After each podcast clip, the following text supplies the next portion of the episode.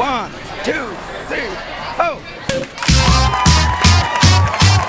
Tchim, tchim. Sejam bem-vindos ao Saca-Rolhas, o podcast de vinhos mais divertido que você já ouviu. Eu sou André Campoli, apresentador deste programa, que em conjunto com o grande elenco e convidados, traremos a você o mundo descomplicado do vinho. Também te convido a nos visitar no Instagram, basta procurar por arroba sacarolhasoficial. E como sempre, aprecie cada minuto deste podcast sem moderação, pois ele foi feito para você. Se beber, não dirija, mas se for beber, chame o papai. Este programa não é recomendado para menores de 18 anos. Bom dia, boa tarde, boa noite. Estamos começando mais um Saca-Rolha, cenário novo, abertura nova e grande elenco para comentar as principais notícias e dar dicas do mundo do vinho antes de você molhar o bico. E para embelezar ainda mais essa confraria, convido ela, a queridinha e madrinha do Saca-Rolhas, a sommelier, Marielle Lauterti. Noite. Que saudade que eu estava de vocês. E aí, Mari, saudade, hein, meu? Vamos lá, gravar mais uma? Vamos. Hoje Hoje, nós- tá quente, hein? É, hoje já a gente tem mais um aqui hein, pra dividir a mesa com a gente, hein? E ele, que navega pelas entranhas das videiras à procura da pirazina perdida. Só podia ser ele. Fala, seu bebedor de Carmené. Sommelier de merda. e aí, André? E aí, Mari? Beleza? Beleza. Tudo certo? Vambora? Cara, mais, um, mais uma vez aqui um prazer, né? Tá ficando, tá Pô, ficando Você sabe que agora aqui, eu sou copiloto, né? O que, que, eu, que, que eu faço? Seleciono as músicas e boto No o G- endereço no, no Waze, né? No GPS.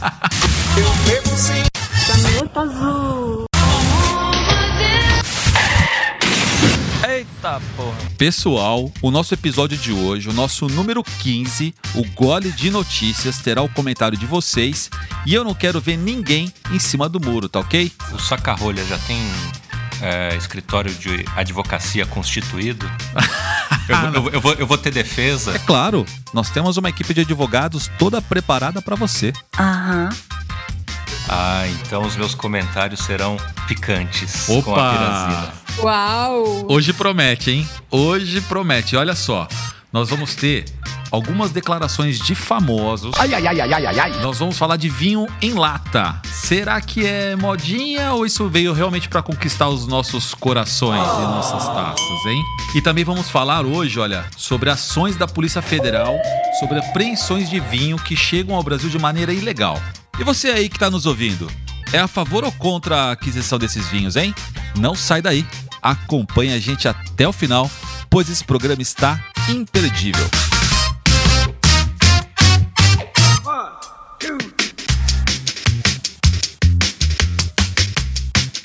Galvão Bueno quer fazer o melhor vinho do Brasil. haja coração. É o que ele diz numa entrevista dada à revista Adega em abril deste ano, em que ele comenta que o seu vinho ícone, o vinho Anima, tem todas as condições para isso.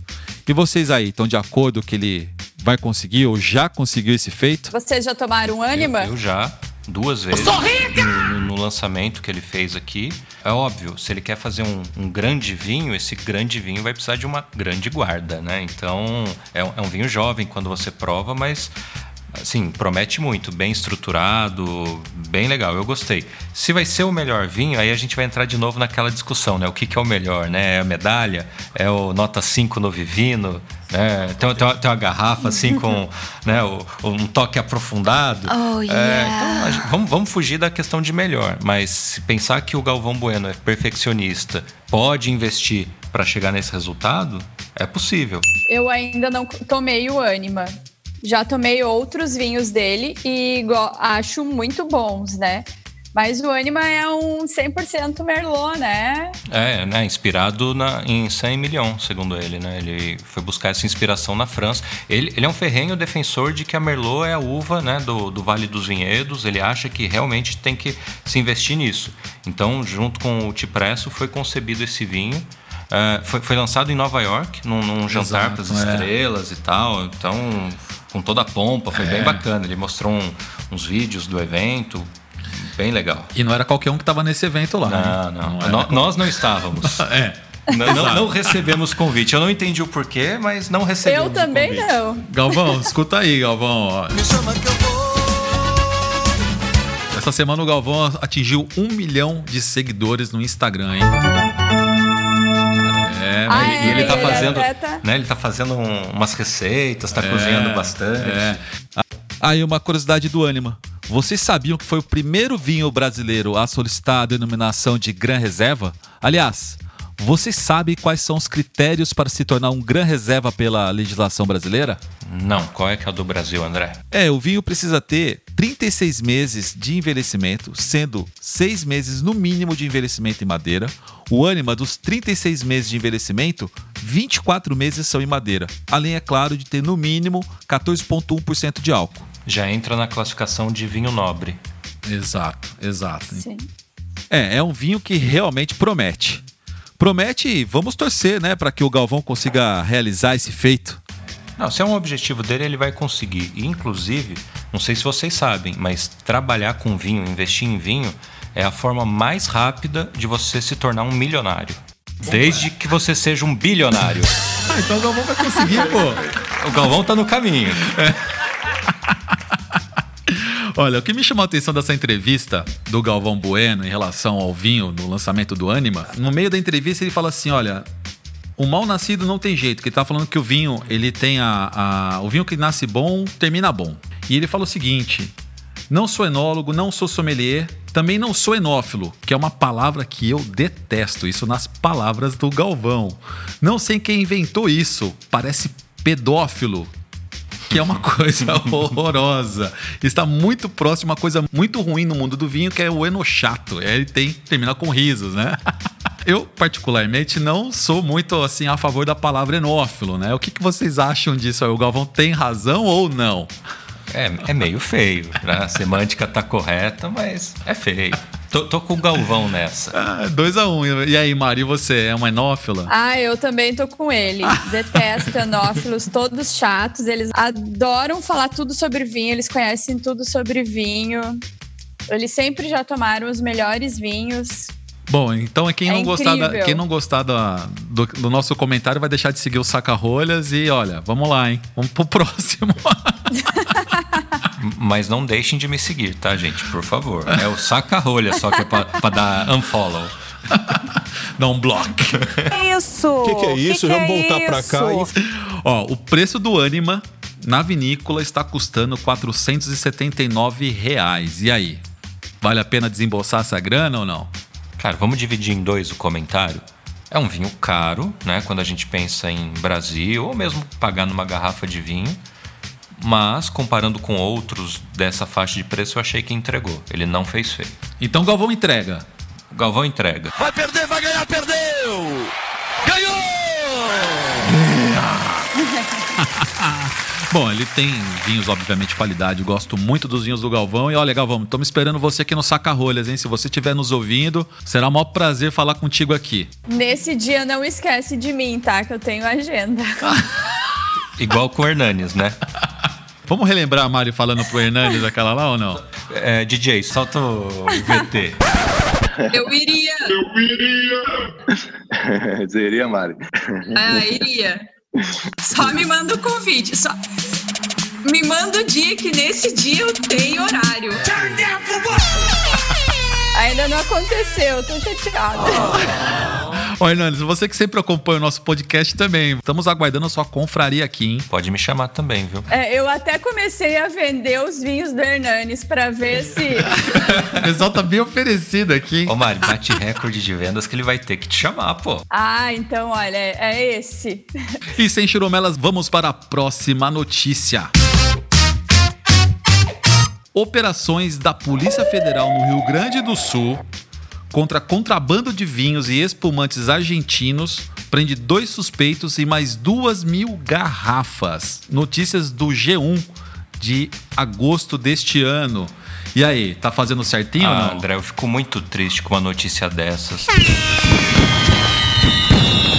Eu imagino essa tristeza, compartilho dela contigo.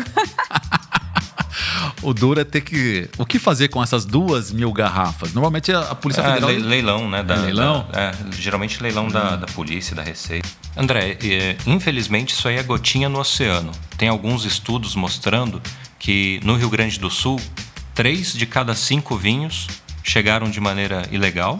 né? E em São Paulo, no estado de São Paulo, dois de cada cinco. Como é que pode isso? alguns grandes vinhos, figurões que a gente vê por aí, né, que tem uma importação grande no Brasil, né, uma importação oficial, tem mais via descaminho do que foi legalmente importado para o Brasil circulando em território nacional. Ô, louco, meu! O problema é que o enólogo faz live com essa galera, né? Então, E o problema é que, que essas fotos aí desses vinhos, elas dão muito likes também, hein?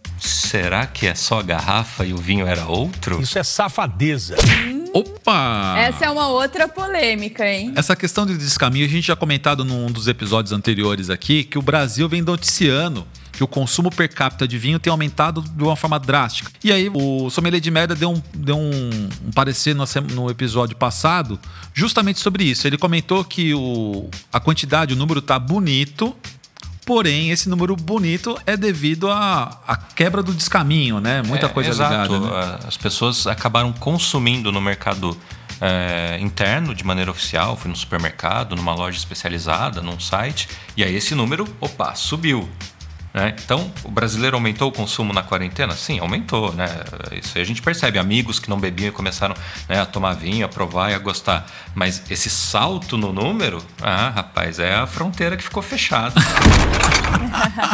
Mas sabe uma, é, uma informação bem bacana aí de compartilhar com vocês? Hoje mesmo eu recebi um cliente aqui na loja e ele comentou que a esposa dele, a professora aqui na Universidade Federal do Rio Grande do Sul, e eles estão recebendo vários desses vinhos para produzir álcool em gel. Ah. Não só o vinho, mas também alguma coisa de uísque, alguma coisa de vodka, tudo que tem vindo da apreensão, eles estão recebendo ali na universidade para pesquisa e para produção de álcool em gel. Só não pode misturar com cigarro contrabandeado também. Eu não entendi o que ele falou. É, eu vejo que as nossas autoridades precisam tratar desse tema com outros olhos. Todo mundo sabe que comprar vinho entre Brasil e Argentina, os preços praticados lá são infinitamente mais baratos do que comprar o vinho aqui regularizado. Mas por quê? Porque mais da metade do preço do produto está atrelado a imposto. Se nós considerarmos que também temos uma dificuldade imensa de fiscalizar as nossas fronteiras para que essa evasão aconteça, pensar numa diminuição de impostos pode ser uma saída para aumentar o consumo interno, em contrapartida diminuir essa demanda pelo descaminho. E obviamente todo mundo sai ganhando. É, sabe aquele amigo que fala assim: eu tenho um contato que, que traz pela metade do preço? Ah, eu adoro esse. Então, a PF também já tem esse contato. Opa! Tá na mira. Quem nunca teve um amigo desse, hein? Quem nunca teve um amigo desse que atire o primeiro reservado? E segue o jogo. Cheers ou cheers! Vamos para a nossa degustação de hoje e saber se os vinhos em lata chegaram para ficar. Vamos lá? Vamos lá, né? Acabei de abrir minha lata. É, a gente vai fazer aqui uma degustação enquanto a gente grava o podcast. Eu gosto da opção porque é uma, é uma maneira de você poder transportar isso sem correr o risco de quebrar, né? Para quem leva para piscina, leva para praia, é uma opção ótima. Eu não sei se o preço dele em relação ao que entrega é legal. Vale lembrar, né, André, que na verdade não é um produto barato. Uma lata, ela tem o custo aí de mais ou menos 14 reais até 39 reais, que é o preço de um dos que eu diagnostiquei aqui em Porto Alegre, né? A gente tá aqui provando alguns vinhos, então a gente vai comparar o Vivan e o Aria, que foi os vinhos que nós compramos aqui em São Paulo. E Mari, qual foi o vinho que você conseguiu comprar em Porto Alegre? Eu peguei o Rita Rosé, que ele é uma importação, né? Ele é do Chile, ele é da Santa Rita. E, mas eu já tomei muito OVNI aqui, tá? O OVNI, ele é bem divulgado aqui na região. É objeto vinífero não identificado, é isso? Isso, Eu acho que eles classificam inclusive assim. exatamente o que ele é, né? Bom, olha, falando um pouco sobre o descritivo da- do produto, tá? A gente tá aqui em mãos. O primeiro que nós abrimos foi um vinho rosé. O Vivan é um Syrah com Pinot Noir. Graduação alcoólica 11,5%. O preço dele foi comprado num supermercado aqui de São Paulo chamado Samarché. Na gôndola é em torno de 15 reais. O área nós compramos na Total Vinhos, um pack com quatro latas saiu 79 reais. Deixa eu checar aqui as uvas que fazem parte desse rosé do área. São dois lotes de Pinot Noir. Ah, e também da Sauvignon Blanc.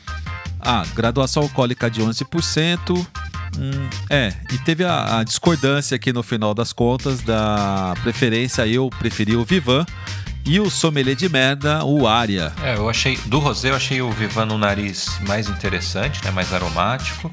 Ah, mas na boca eu achei o, o, o área mais redondinho. ah, tem um açúcar residual mais equilibrado ali, não é tão seco. Pensando na, na proposta de você tomar na latinha gelado. Acho que esse açúcar residual ajuda a, a- a equilibrar. É, ele é um pouco mais leve mesmo. Vou provar o Vivan na lata. Na lata. Interessante também, mas eu prefiro na taça, sabe por quê? Primeiro que você vai aproveitar muito mais a proposta do vinho, que é a questão sensorial, né? É, a parte olfativa, visual do vinho, e que na lata você não tem esse privilégio. Hoje você já consegue comprar taças de acrílico com um preço muito mais acessível e curtir o melhor da sua piscina e da sua praia.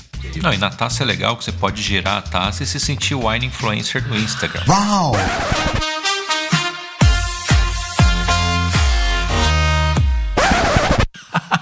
Olha, vamos fazer essa Vamos, vamos. Como é que sabe uma lata, hein? Precisa inventar isso, cara. A gente vai sair na frente. Exato, olha aí. Ó. E Mari, qual que é o, o seu chileno aí? É o Rita Rosé, tá? Ele não diz aqui as uvas que, que estão presentes aqui nesse vinho. Ele tá um salmão, um casquinha de cebola bem bonito. No nariz, ele é bem agradável, mas ele tá com um açúcar assim que me incomodou um pouquinho também, tá? Mas eu acho super legal. Eu gosto da proposta do vinho em lata. Ele é fácil de carregar, ele é aquela proposta para você ter sempre na geladeira ali uma latinha, chegou, né? Em casa, ele não quer abrir uma garrafa, abre a lata, toma, legal. Legal para levar, praia. Qual o preço desse Ele vinho aí em Porto Alegre? Esse daqui foi 17 reais que eu paguei. Vamos abrir o segundo? Qual que é o a gente vai abrir agora? O branco? É, invertemos, né? A gente começou no rosé e, e- e vai pro branco. Então, Vivan branco, que é um Chardonnay 100%. Estou fazendo um serviço de merda para o André. E o Aria, aí o Aria é um corte bem interessante. É Trebbiano com Sauvignon Blanc, com toque de Alvarinho e Riesling. Ô, louco. Bastante interessante isso aí, hein? Pera aí que eu vou terminar minha taça. O aqui. Diego trabalhou para montar essa alquimia toda. Aliás, a gente não comentou, né? Mas esse, esses vinhos, os vinhos da área, foi uma consultoria do, do Diego Arrebola, que tá bastante interessante. Eu achei que tava vindo um anão aqui, cara. A gente tá gravando um podcast e aí a gente tem uma participação especial aqui e ela achou que fosse um vídeo. Então ela tá passando agachado. Mas não vai pro YouTube, você não vai aparecer. É a Lilian, arroba vinho e taça. Arroba vinho e taça, vamos lá. Ó, falando do Chardonnay aqui. Eu prefiro, mais uma vez, eu acho que eu tô com o Vivan, hein? Mais frutadinho, ele não tem. a gente não tá nem questionando a complexidade do vinho aqui, tá? É, André, eu vou também manter o meu voto anterior. A gente vai continuar discordando, que é bom, né? Porque pelo menos quem tá ouvindo fica com duas opiniões e vai provar os dois vinhos. Também acho. Eu achei que o Vivan, cara, tem um toquezinho ali que não me agrada, que eu já percebi em outros vinhos brancos em lata. Não sei, tem um toquinho que, que me incomoda. E o ar eu já achei bem mais complexo. Afinal, não, é um corte também, tem outras uvas. E, e não apareceu esse esse toque que me incomodou um pouquinho no, no Vivan e que, para ser bem sincero, eu já tinha sentido ele no área anterior e do, da safra 2019. Essa safra 2020 não tem. Tá bem legal. Pro meu paladar, assim, tá bacana no olfato, bacana na boca, tem uma complexidade. E o principal, é um vinho leve, refrescante, né? Para você tomar direto da latinha. Legal. Bom, a gente tá aqui agora para provar por último o tinto do Área, ele, você sabe quais são as uvas desse aqui, sommelier de merda? Esse é um corte de Pinot com Merlot. Na safra 2019 eles fizeram Pinot com Rebo. Ah, e na edição 2020 também tem uma parcela de Rebo. Vocês conhecem Rebo? Eu não conhecia até o Diego Arrebola.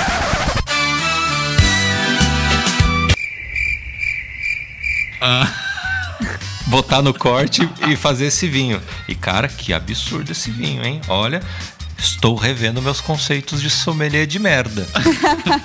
Cara, eu vou dizer uma coisa pra você. Este era o vinho que eu tinha o maior receio dele estar estragado, sabe por quê? De todos que nós abrimos da noite, essa era a lata que tinha sua estrutura um pouco mais molenga. Ah, sabe aquela sensação de um produto mal envasado que você olha fala, será que vazou algum ar ou entrou ar, enfim, que oxidou? Pois bem, nós abrimos o vinho, colocamos na taça e olha que vinhaço. Diego, parabéns aí pelo trabalho. Foi realmente espetacular. Ganhamos a noite. Foi o melhor vinho. Diego, estamos mandando o boleto na. É muito, é muito marketing gratuito aí pro área.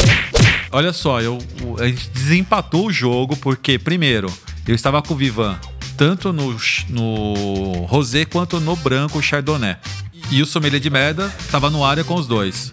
Eu tomei agora o tinto e realmente é um vinho que traz muito em boca, é um vinho que traz muito em taça. Ele é bem bacana. Olha, tá divino. Esse vinho tá demais. Adorei. Tá aprovado. Cheers. Pergunta que não quer calar. Você compraria esse vinho?